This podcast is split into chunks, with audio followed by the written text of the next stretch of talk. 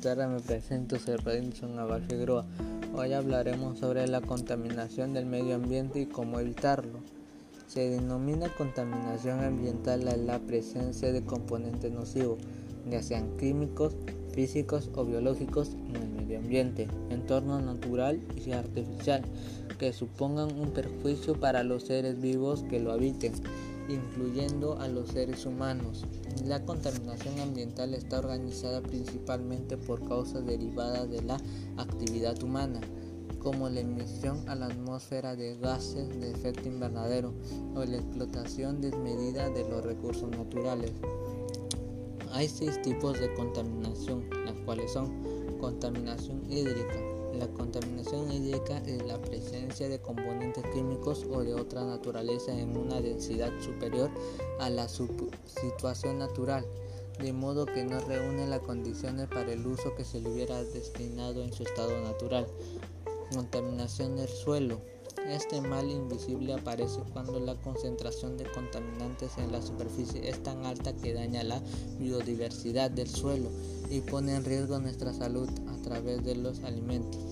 Contaminación acústica. Se entiende por contaminación acústica la presencia en el ambiente de ruido o vibraciones, cualquiera que sea el emisor acústico que lo origine, que implique molestia, riesgo o daño para las personas, para el desarrollo de sus actividades o para el bien de cualquier naturaleza o que cause efectos significativos.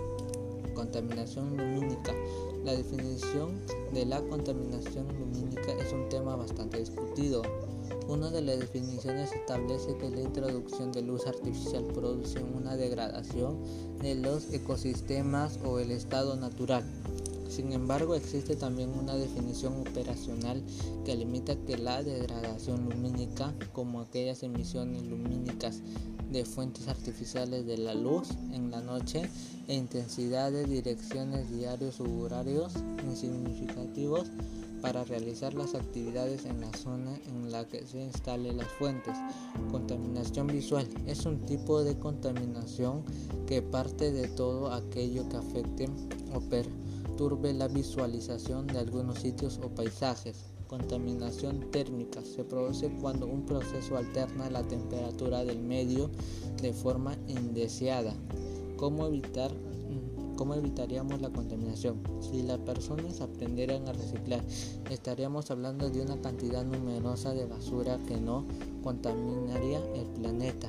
Y si de esas personas que botan basura a la calle le ponieran multas por cantidades ya no estaría en la calle llena de basura y de mal olor.